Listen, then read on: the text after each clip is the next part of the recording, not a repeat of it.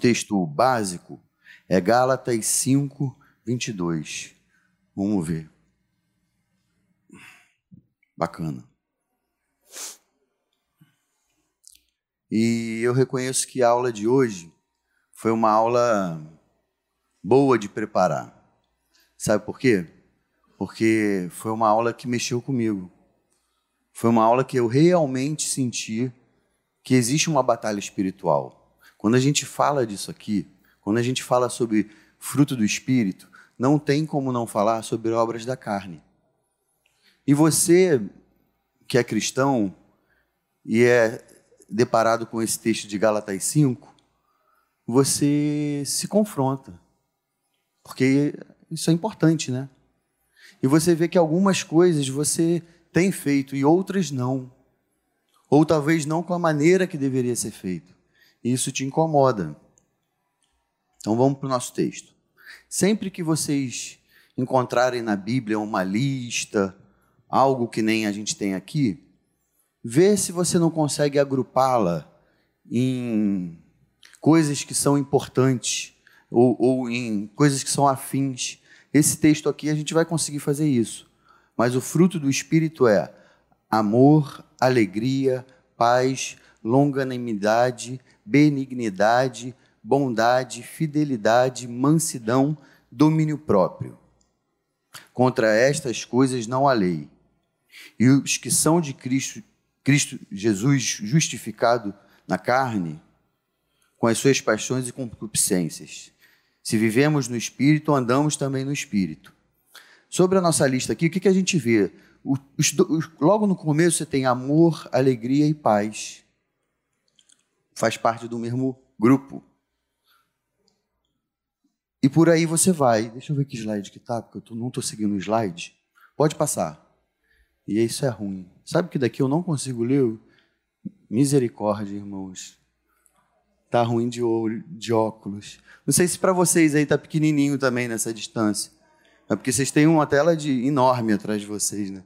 Eu tenho uma televisão menor. Mas não tem problema. Vamos seguir. Eu vou abrir o slide aqui no telefone do lado porque aí fica mais fácil. Nessa distância aqui eu sei que eu consigo ver. É, só um minutinho, gente.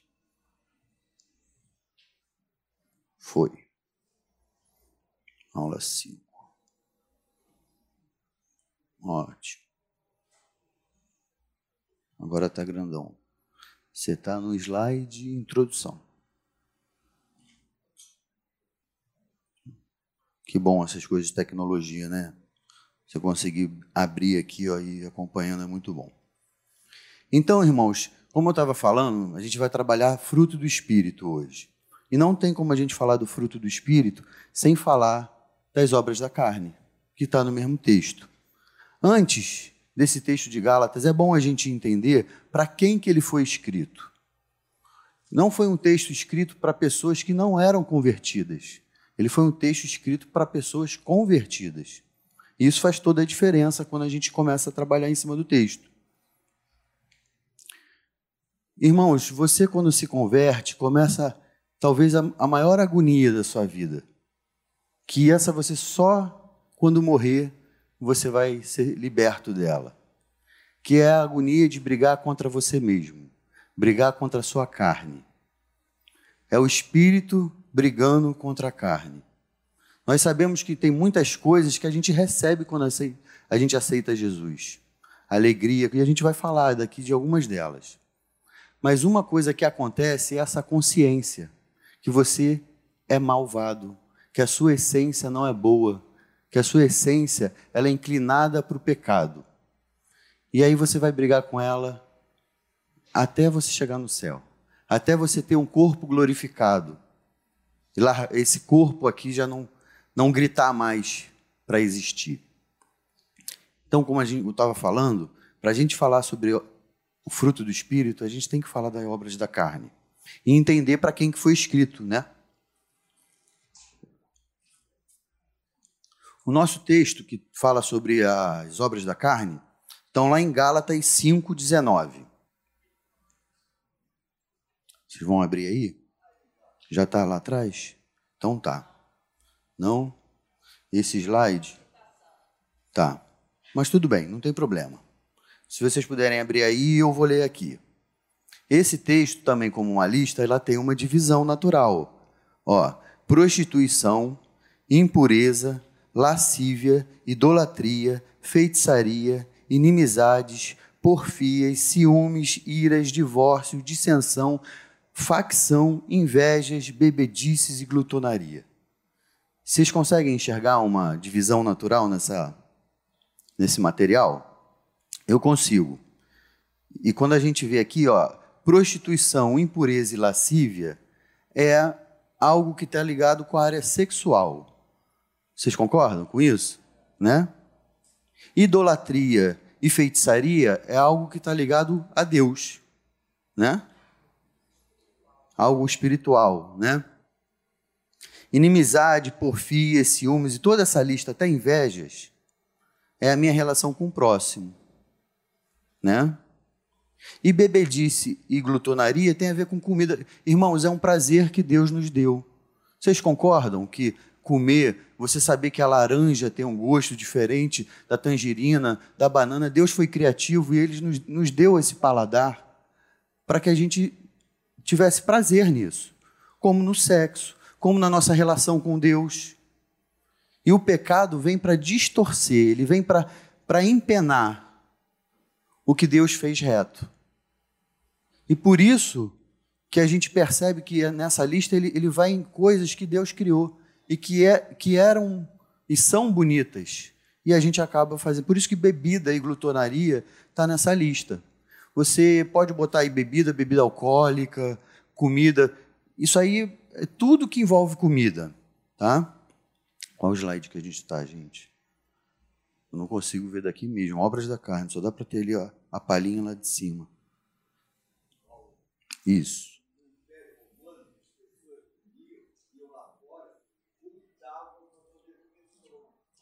É verdade. No caso deles, no Império Romano, as pessoas iam comer, depois vomitavam para ir comer de novo. Então a glutonaria era levado a um extremo.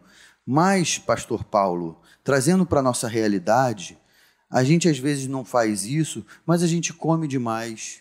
A gente perde o domínio sobre um desejo do nosso corpo, que é o paladar ou a bebida.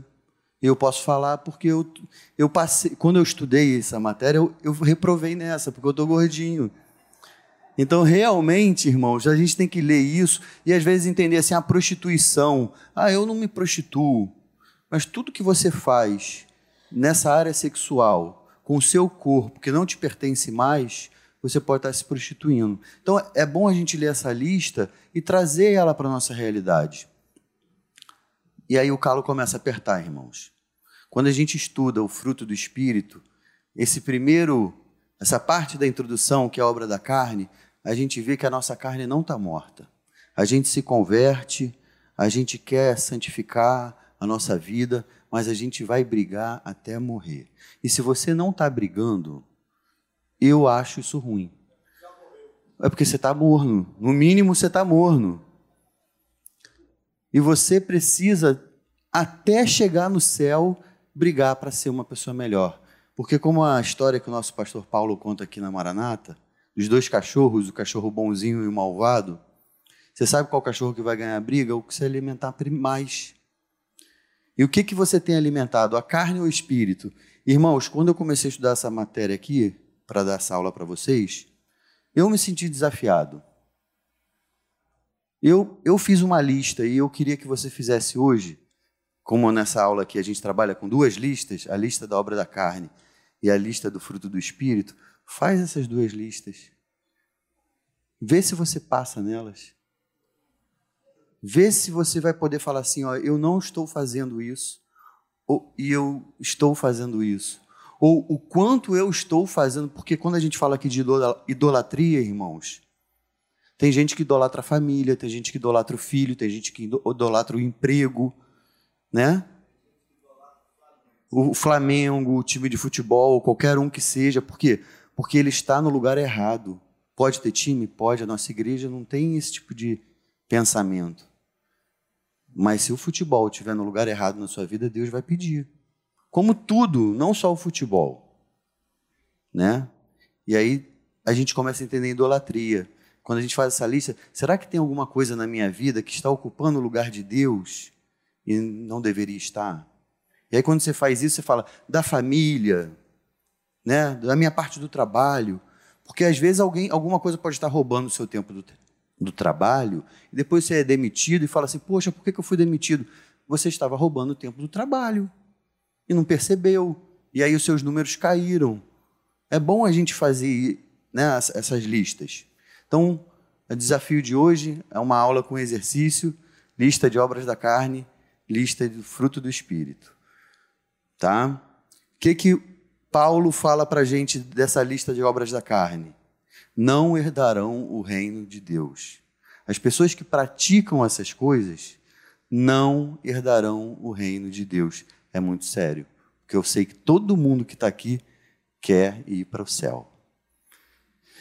E você saber que algumas atitudes que você pode estar tomando podem estar tirando. A gente sabe que você é salvo pela graça, né, irmãos? A gente é bom falar isso aqui, mas a gente nos próximos versículos a gente vai inclusive trabalhar isso. Tem outros versículos que usam a mesma palavra, né? Que foi usado aqui como árvores plantadas e fruto.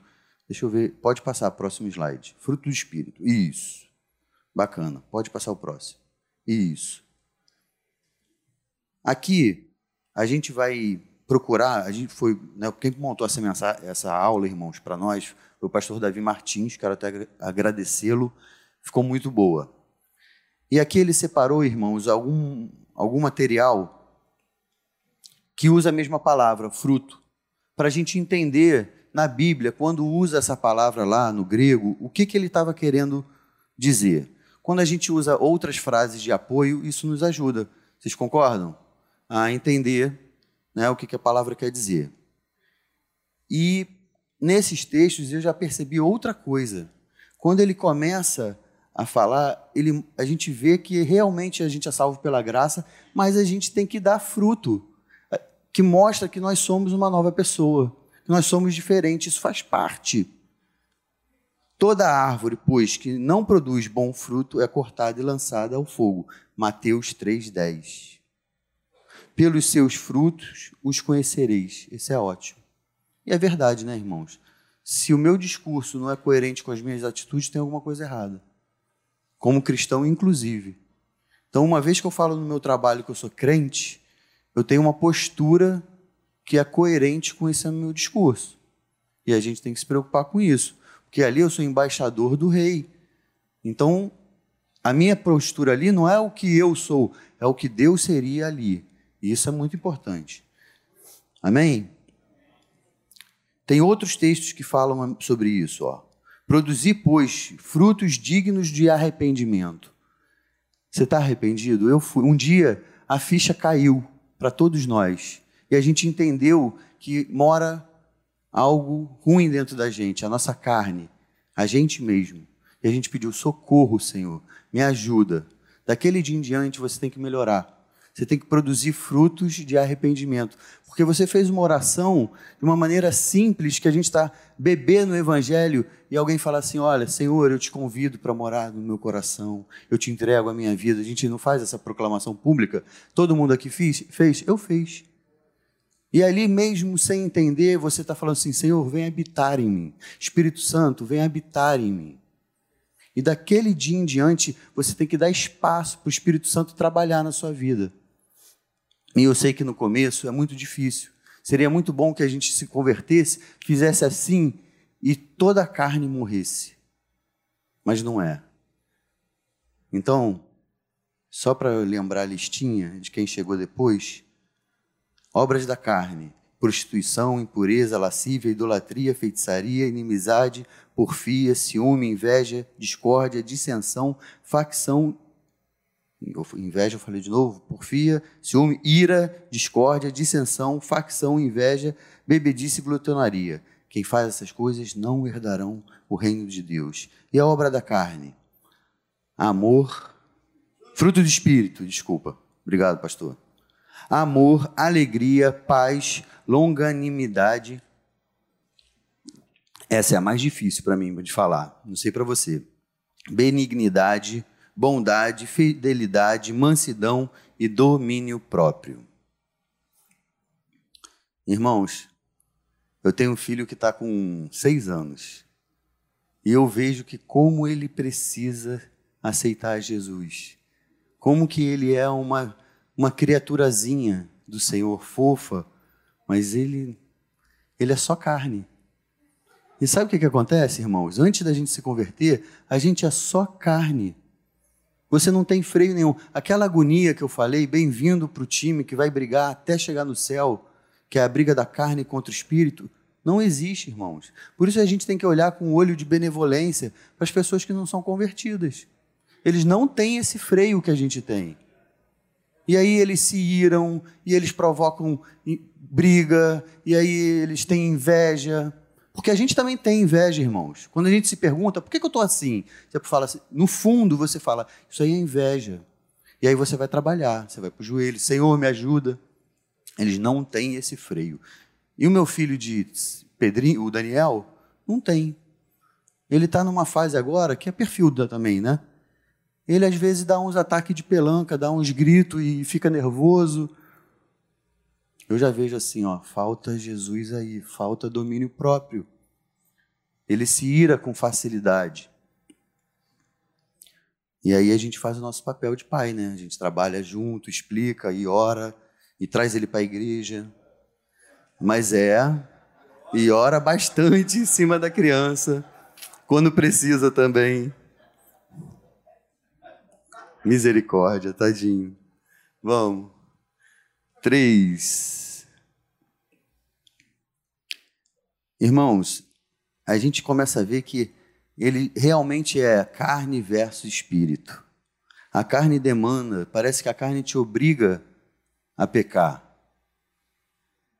Você sente uma agonia, você está querendo satisfazer e começa a criar até argumentos na sua cabeça para justificar porque é algo para você mesmo. Já o espírito produz uma vida de santidade. Enquanto a carne, ela te joga para o pecado, ela te empurra para o pecado. O Espírito Santo de Deus, ele, o que, que ele gera em você? Uma vida de santidade. A natureza do pecado traz o que? Divisão nas famílias. Né? Já com o Espírito Santo, restauração das famílias. E a gente vai estudar esse fruto hoje, que a gente dividiu ele didaticamente em nove gomos. Próximo slide. Que é aqui que eu quero gastar mais tempo. Vamos lá. Como eu falei, irmãos, essa lista também está dividida de três, em três, né, no caso: amor, alegria e paz, longanimidade, benignidade e bondade. Os três primeiros é a sua relação com Deus, né? Amor, alegria e paz. Os outros três é com o próximo. E os outros últimos três, fidelidade, mansidão e domínio próprio, é com você mesmo. É interessante quando você vê essa lista fazer essas divisões. Isso nos ajuda a decorar, nos ajuda a entender qual é o universo daquela palavra, porque se ela está dentro de um grupo, ela tem que ter a ver impureza na lista lá de cima. Ela estava dentro da, dos pecados sexuais. Então, impureza não é deixar de tomar banho. Né? Então, entender isso nos ajuda até a fazer uma boa é, tradução. Tradução não, né? Interpretação do texto. Amor. Irmãos, esse é o dom supremo. A palavra de Deus diz que se houver profecia, elas vão, vão acabar, mas o amor nunca acaba. Então eu enxergo o fruto do Espírito com o amor sendo a base de todos eles. Tudo que a gente vai estudar agora. O amor, e não é o amor hétero ou outro tipo, é o amor de Deus, é o amor ágape, tá? Para ficar bem claro do que, que a gente está falando. A gente tem um texto, deixa eu abrir aqui, que é 1 Coríntios 13, que é muito famoso. Ele fala exatamente isso. Agora, pois, permanece a fé, a esperança e o amor. Esses três, porém, o amor, o amor é o maior deles. Então, irmãos, quando a gente entende que foi assim que aconteceu comigo, quando a gente entende que Ele nos amou primeiro, quem eu era, aquela, como eu falei, aquela, aquele momento que você se arrependeu, se você se arrependeu, você encontrou em si mesmo algo que não era bonito, que não era louvável. E o Espírito Santo te alcançou. Eu fiquei constrangido com o amor de Deus. Quando eu entendi o amor de Deus, ou talvez o que eu entenda não é completo, não é pleno, porque o amor de Deus dele é muito maior do que eu posso imaginar. Mas a minha compreensão já me deixou é, constrangido. Falar, ele me amou tanto assim, e eu corri tanto dele. E na minha adolescência, irmãos, eu corri de Deus mesmo, porque eu fui criado na igreja. Eu, tinha, eu tive a oportunidade de ser um jovem e um adolescente na igreja e escolhi ser diferente. Então, se você é jovem, adolescente, não saia da igreja, não vale a pena. Eu voltei cheio de cicatrizes. E quando essa, ficha caiu de quanto ele me amava, eu falei assim: eu tenho que fazer alguma coisa em troca. Eu sei que nada que eu fizer vai pagar esse amor, mas de hoje em diante eu vou trabalhar para o reino. Eu vou estar junto nessa obra. Os sonhos de Deus vão ser os meus sonhos, os interesses de Deus vão ser os meus interesses. E isso, esse amor, irmãos, muda tudo. É muito difícil de explicar, até. É uma palavrinha pequena, amor, mas falta palavras, irmãos. A gente vai para alguns versículos que Deus amou o mundo de tal maneira, a palavra tal, ele nem tem tamanho para justamente não, não, não limitar. Esse amor me alcançou, esse amor alcançou você. E um dia que esse amor alcança a nossa vida, tudo muda. O que, que vem logo depois que você entende esse amor? Alegria. Não tem como não estar alegre. O novo convertido é muito legal de ver. Quando a gente vê alguém se convertendo na nossa igreja e aquela sede pelo evangelho, eu vi isso de muito perto com a Juliana. Juliana estava louca para conhecer a Bíblia, me perguntava as coisas. Essa, esse, essa sede do novo convertido é muito bom. E isso tem a ver com a alegria, com o interesse de conhecer mais do Senhor. E quando a gente entende isso, esse amor e essa alegria enche o nosso coração, isso gera na gente uma paz. Vocês concordam? Que essa alegria, a gente não está falando de ausência de guerra, Ninguém está pregando que você não vai ter problema, que não, não existe o pare de sofrer, no mundo tereis aflições, mas mesmo no meio do problema, eu vou me alegrar em Deus, porque senão vai ser frustrado. É em Deus, na sua esperança, no que te espera, como a gente canta aqui, a Nova Jerusalém. Isso é a nossa esperança, essa é a nossa alegria, porque se, é por isso, irmãos, que eu entendo porque os governos perseguem o evangelho. O evangelho, nesse ponto, ele é muito subversivo. Sabe por quê?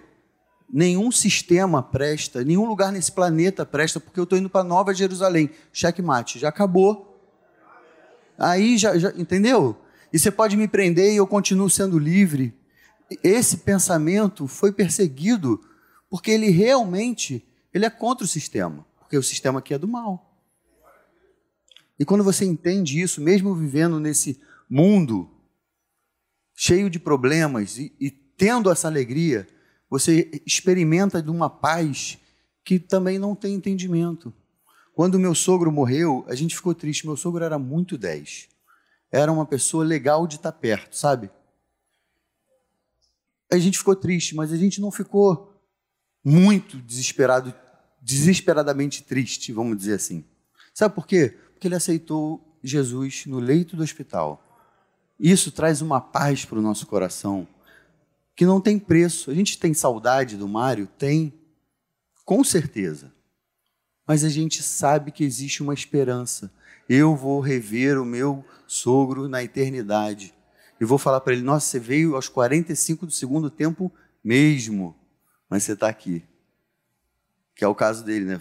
Morreu no leito do hospital, morreu no hospital, se converteu no hospital, foi batizado no leito do hospital. Então, irmãos, essa paz que a gente está falando aqui, é, é algo que a gente não explica com palavras, mas a gente vive. Né? No, no dicionário em hebraico, a palavra shalom tem alguns significados também de harmonia, plenitude, de firmeza. E, e a gente entende que quando você está em harmonia com Deus, você está em paz. Faz sentido. Toda pessoa que não abriu o coração para o Senhor Jesus Cristo, ele não está em harmonia com ele mesmo. Ele é a criatura agonizando, esperando a redenção. E quando a gente descobre isso, a gente tem uma paz que não tem preço. Vamos continuar. Como é que está na hora? Tá tranquilo. A palavra difícil. Longanimidade. Longanimidade. Nossa. Paciência, exatamente. Tolerância. Está faltando muito isso, irmãos. Esse frutinho aí, ó. Não esse frutinho, mas essa característica do Espírito Santo, do fruto do Espírito, né? Tá faltando muito. Paciência contra o pecado dos homens. E isso só quem é convertido pode ter olhar para o meu filho de seis anos e educá-lo, mas saber que ele ainda não aceitou Jesus. E a gente fala, ah, meu filho é do Senhor, é uma maneira profética, né? Está declarando que meu filho é do Senhor. Mas enquanto ele não abrir os lábios dele e falar, Senhor, vem morar no meu coração, nada que eu possa fazer vai trazer salvação para ele. Então a gente faz de tudo. Quando ele aceita Jesus, a gente solta fogos. Sabe que eu lembro de vocês num acampamento? que eu estava orando, chorando, e teve uma hora que eu, quando eu levantei os olhos lá no apelo, eu vi meu pai e minha mãe abraçadinhos, chorando de felicidade. E eu entendo eles, porque eu tenho filhos hoje. Eu quero que esse dia chegue. Que ele mesmo fale assim, papai, eu quero ser do Senhor. Mas não com quatro aninhos, não que não seja válido. Mas é diferente, com a idade da razão, já entendendo, né, mais um pouquinho. Então, irmãos, ser longânimo é entender. Você vê, eu sou um cara hiperativo, eu sou um cara meio rapidinho. É difícil ser longânimo, porque o meu time é outro. Eu imagino que para o meu pai, Paulo Bri, Pastor Paulo, deixa de, é uma um que é difícil para ele, irmãos. Ser longânimo. Já para outras pessoas, esse é mais fácil. Tem pessoas que têm uma paciência de Jó, aquele soldado que é um sniper. Ele tem que ter uma paciência, irmãos, para ficar naquela mesma posição lá um tempão para ter uma oportunidade do tiro. Ah, eu não ia querer ser sniper, não, eu queria ser movimento, ação, lá na frente. Eu não ia aguentar também. É difícil você pedir alguma coisa para uma pessoa e esperar o, o tempo dela e ela errar e você ter que falar, não é por aqui não, ó. Isso a gente aprende muito com o filho. Falar com amor é difícil, porque você está com raiva, você está deu errado respirar, contar até 10 antes de falar. Se for uma crítica, irmãos, eu aprendi um negócio.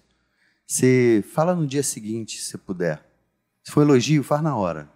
Crítica, dá para segurar até amanhã? Dá. Então, você vai ver que vai melhorar muito. É difícil fazer isso, né?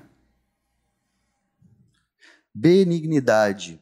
Essas duas próximas, irmãos, benignidade e bondade, eu reconheço para vocês que foi mais difícil, porque elas se confundem. Eu não sei para vocês, mas quando eu comecei a estudar esse material, eu, eu, tive dificuldade de achar uma palavra em português que me desse bem eh, o sentimento. O que, que eu consegui entender?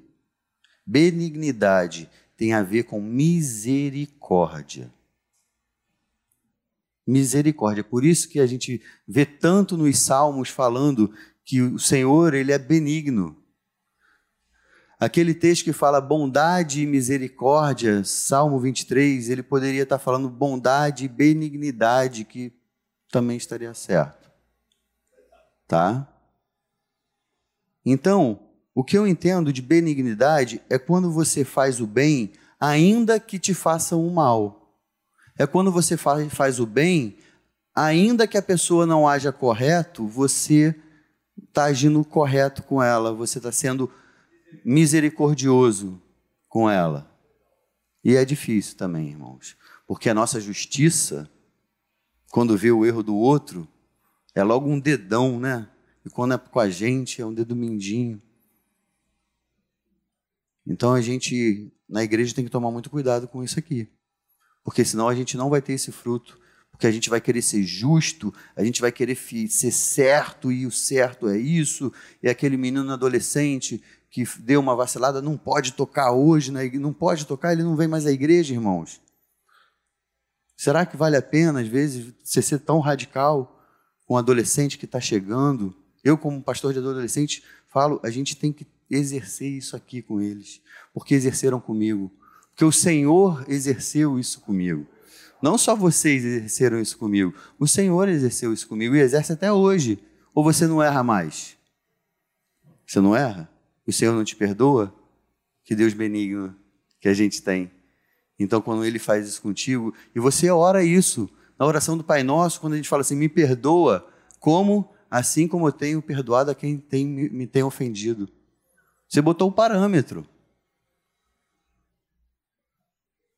Então, irmãos, esse é um que eu reconheço que é difícil. Bondade se confunde com o de cima, né? Na verdade, bondade, você não faz o bem ainda que te faça o mal. Você faz o bem porque você faz o bem. Sem sem sem troca. Quando você vai entregar uma quentinha para uma pessoa aqui na Praça Sans Pena, um pessoal de evangelismo. A gente não está querendo nada em troca. A gente está tá exercendo um fruto do Espírito, bondade. Talvez, como bom evangelista, ele quer sim, ele quer ganhar aquela alma para Jesus. Então ele quer aquele prato é só pretexto. Mas tem algo de bondade. E isso, irmãos, eu reconheço que na minha vida eu fui cercado de pessoas que exerceram a bondade na minha vida. Então eu, eu me sinto grato e eu posso, que a gente só faz o que recebeu, né, irmãos? Se você é uma pessoa que não recebeu muito elogio, talvez você não saiba dar elogio. Como eu recebi muito disso, graças a Deus, eu acho que é um, não é o meu problema. É esse aqui. A gente não fez a listinha? Esse aqui eu dei o tiquezinho verde. Só conto esse, o resto eu não vou contar para vocês, não. É. Irmãos, fidelidade. Fidelidade tem a ver com, com tempo também, vocês não acham? Não adianta você falar assim, ó, eu sou fiel à minha esposa de segunda a sexta.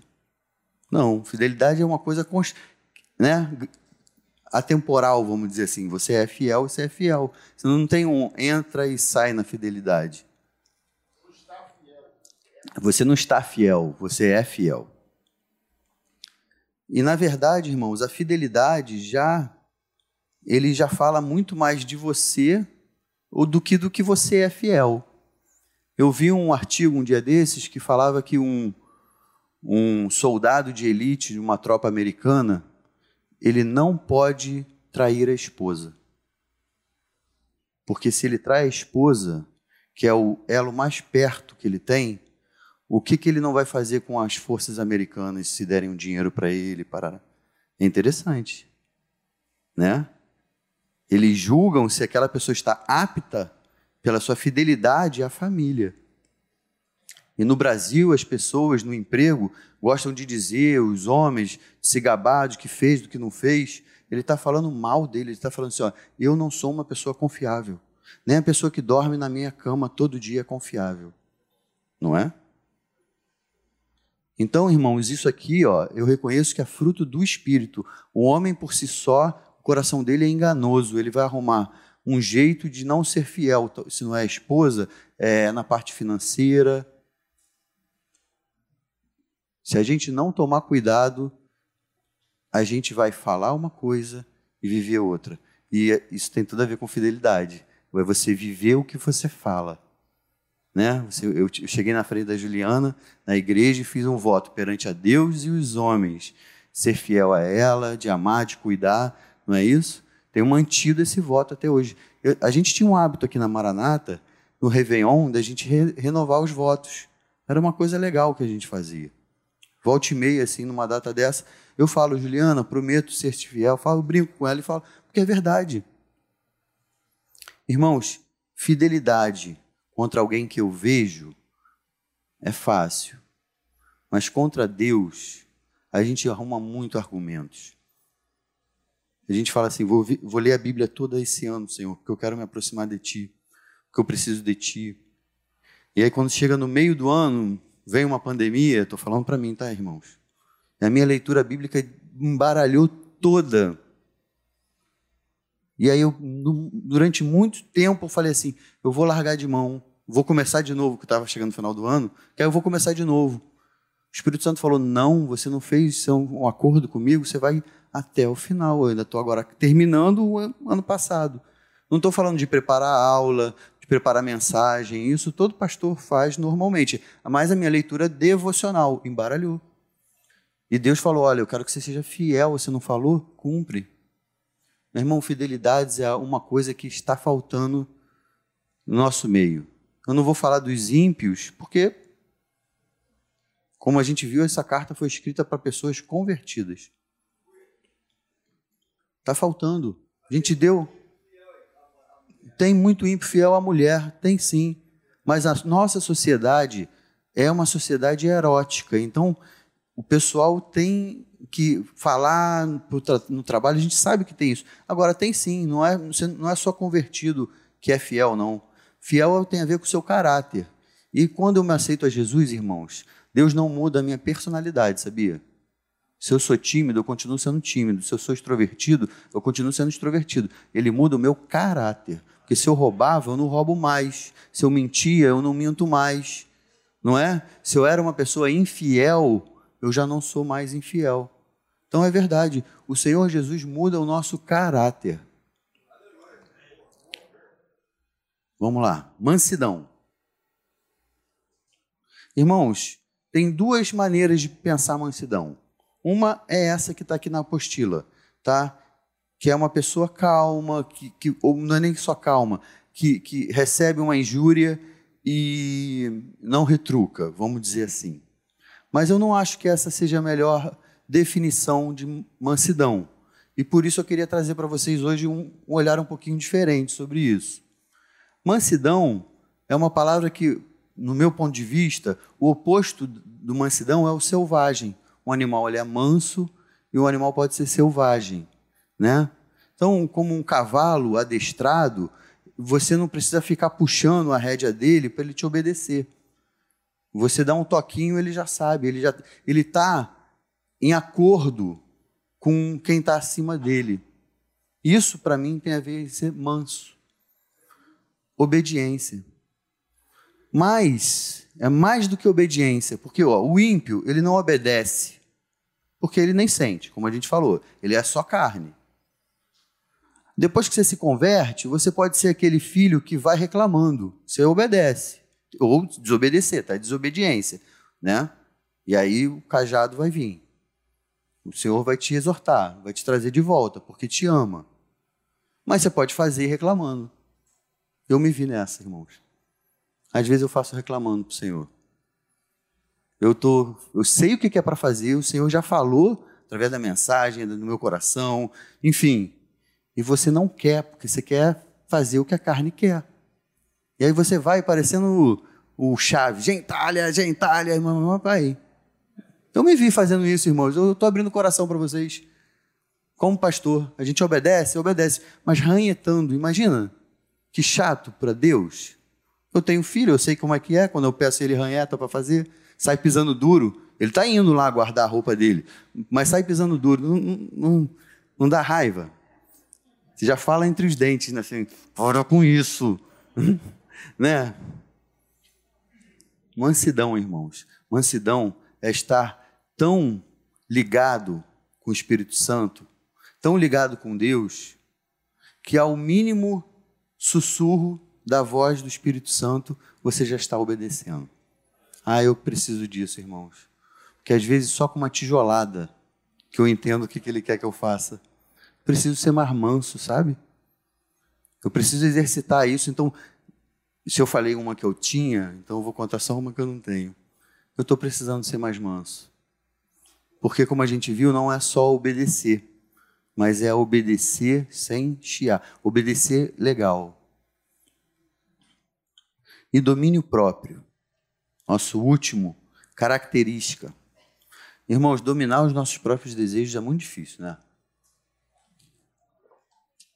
E quando você é criança e adolescente, eu acho que é pior. Porque domínio próprio tem a ver com autoconhecimento. Vocês concordam comigo? Você saber onde você é fraco, saber onde você é mais forte, onde você pode apostar. Por isso a gente tem que ter muita misericórdia dos nossos adolescentes, dos jovens, mais jovens. Obrigado. Foi bondoso. Obrigado, pastor Patrick. Porque é difícil exercer o domínio próprio. Domínio próprio é, eu acho que para mim também é um dos mais é o maior desafio nessa classe aí que a gente está, né? Dominar as suas paixões, porque na verdade, irmãos, o que é paixão para você não é paixão para mim. Como a gente falou aqui, tem gente que é apaixonado pelo Flamengo. Nada contra. O time de futebol, eu não tenho time, eu não ligo para futebol. Por isso que para mim falar é melhor, eu sou isento. Já outras pessoas é pelo esporte. Ou pelo físico, que a gente falou aqui que tem que cuidar do físico, é verdade, mas a paixão a isso, a perda desse limite, é errado também. E a casa arrumada tem que ter limite também. É, com criança pequena, eu não tenho minha casa arrumada há anos, irmãos. Não dá. Mas vai passar essa fase, se Deus quiser. Né? Tem tempo para tudo. Então, irmãos, domínio próprio. Quando você sentir vontade de falar, cala, engole. Quando você sentir vontade de responder e veio na ponta da língua aquela perfeita, não faz. E aí é engraçado que realmente não é não, não é só benignidade e bondade que se mistura, porque a gente vê que quando a gente faz, exerce domínio próprio, eu estou exercendo outras qualidades da lista. Todas elas, com certeza, em amor. E isso, irmãos, é o nosso desafio. E o que, que a palavra de Deus diz para essa lista? Você fez uma lista que falou assim: ó, aqueles que praticam tais coisas não herdarão o reino de Deus. Essa lista ela também tem um. No final ela diz para que, que ela serve. Exatamente. Deixa eu achar aqui nas minhas assinaturas. Contra essas coisas não há lei. Contra essas coisas não há lei. Você pode usar sem moderação. Abuse do fruto do Espírito. Agora, irmãos, eu quero dizer para você nesse tempinho que falta. Quanto mais conhecimento você tem disso, maior é a sua batalha espiritual. Não se iluda. Quanto mais você falar assim, ó, eu vou matar a carne e eu vou fortificar o espírito, que deveria ser o que a gente faz sempre, mas infelizmente na nossa vida cristã a gente esquece às vezes disso tão importante. Vai começar uma batalha espiritual na sua vida para que você se desvie desse caminho. Seja forte, resista. E aí, gasta tempo com oração, vai gastar tempo lendo a Bíblia, a palavra de Deus. E aí vai aparecer oportunidade para você exercitar esse fruto, o domínio próprio, a bondade, a benignidade, a, a paz, você vai sentir mais paz. Mas sabe, irmãos, paz, às vezes você tem que brigar para ter a paz. Brigar no bom sentido, você tem que se esforçar para ter paz. Nem sempre a paz vem de uma atitude de não fazer nada, então tenha paz, não.